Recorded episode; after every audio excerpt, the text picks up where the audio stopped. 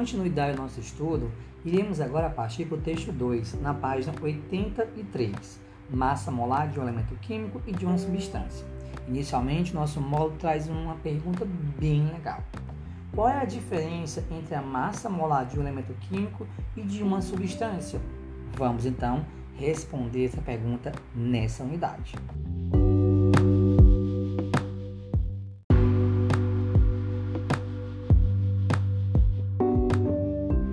Nós já sabemos quanto vale a massa do mol.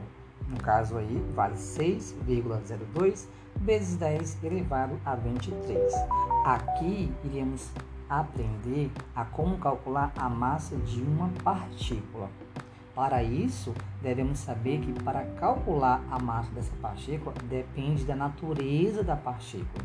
Por exemplo, se alguém nos perguntar qual a massa de uma dúzia de coisas, teremos que saber de que espécie de coisa se está falando. Isso porque um molde de átomos de elementos químicos diferentes tem diferentes massas. Vamos aqui então analisar alguns exemplos. Na página 83, do ladinho esquerdo, lá embaixo, tem assim, ó. Um molde de átomos de ferro apresenta uma massa de 56 gramas. Um molde de átomos de oxigênio apresenta uma massa de 16 gramas.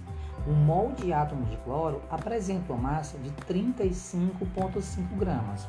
Você deve ter observado que os três elementos mencionados, embora com a mesma quantidade de matéria, um mol, apresentam massas diferentes. Então, a massa de um mol é chamada de massa molar e é representada pela letra M.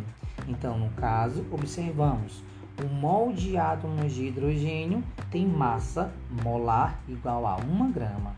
O mol de átomos de oxigênio tem massa molar 16 gramas. O mol de átomos de ferro tem massa molar 56 gramas. O mol de átomos de cloro tem massa molar de 35,5 gramas.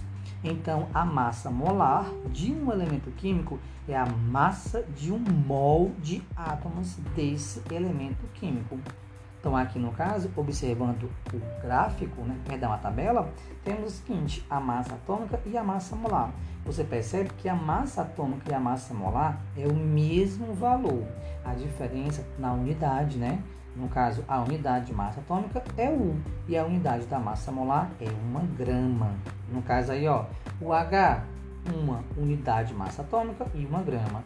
O ferro, 56 unidades de massa atômica e 56 gramas o oxigênio 16 unidades de massa atômica e 16 gramas. Então, só reforçando, a massa molar de um elemento químico é a massa de um mol de átomos desse elemento químico.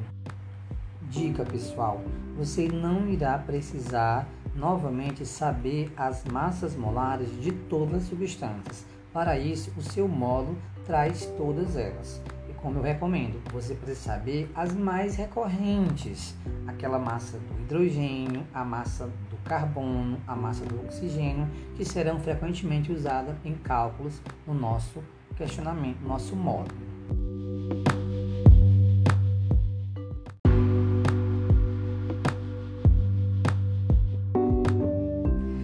Página 84, iremos tratar o assunto massa molar de uma substância química.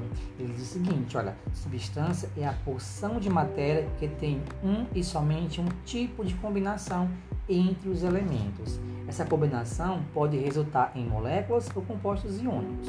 Para encontrarmos a massa molar de uma substância, devemos somar as massas molares dos elementos que compõem a molécula ou composto iônico. Dica: esse cálculo aqui é igual o da massa molecular. Então, iremos somar as massas molares de todos os elementos que compõem a substância. Veremos aqui um exemplo na página 85 do lado esquerdo, o exemplo da substância H2O, água. Novamente aqui observe, ele nos dá o valor da massa molar do hidrogênio, que vale quanto? Vale 1 grama por mol e do oxigênio 16 gramas por mol. Isso quer dizer o que, professor? Que uma, um mol de oxigênio equivale a 16 gramas. Um mol de hidrogênio equivale a 1 grama. ok? Então analise aqui. Na molécula da água tem dois átomos de hidrogênio. Cada átomo vale um. 2 vezes 1 dá 2. Na molécula do, da água existe um átomo de oxigênio. Cada átomo vale 16. 1 vezes 16 dá 16. 16 gramas. Então, somando 2 gramas com mais 16 gramas, dá 18 gramas. Então, no caso aí, pessoal, a massa molar da substância água é igual a 18 gramas por mol. Isso quer dizer o quê? Que 1 mol de água equivale a 18 gramas. Então, faremos uma relação bem legal. Você já sabe que uma grama, perdão, que um mol equivale a 18 gramas de água. Então, 2 mol de água equivalerão ao dobro, no caso aí, 36. 3 mol ao triplo, ok? Essa é uma relação fundamental, no caso aqui, para resolver algumas questões do seu módulo. Atenção, agora é a sua vez. Na página 86 tem o tópico 1. Considere os dados e responda. Você irá responder as questões 1 e 2 e enviar a resposta para o professor através de áudio ou foto.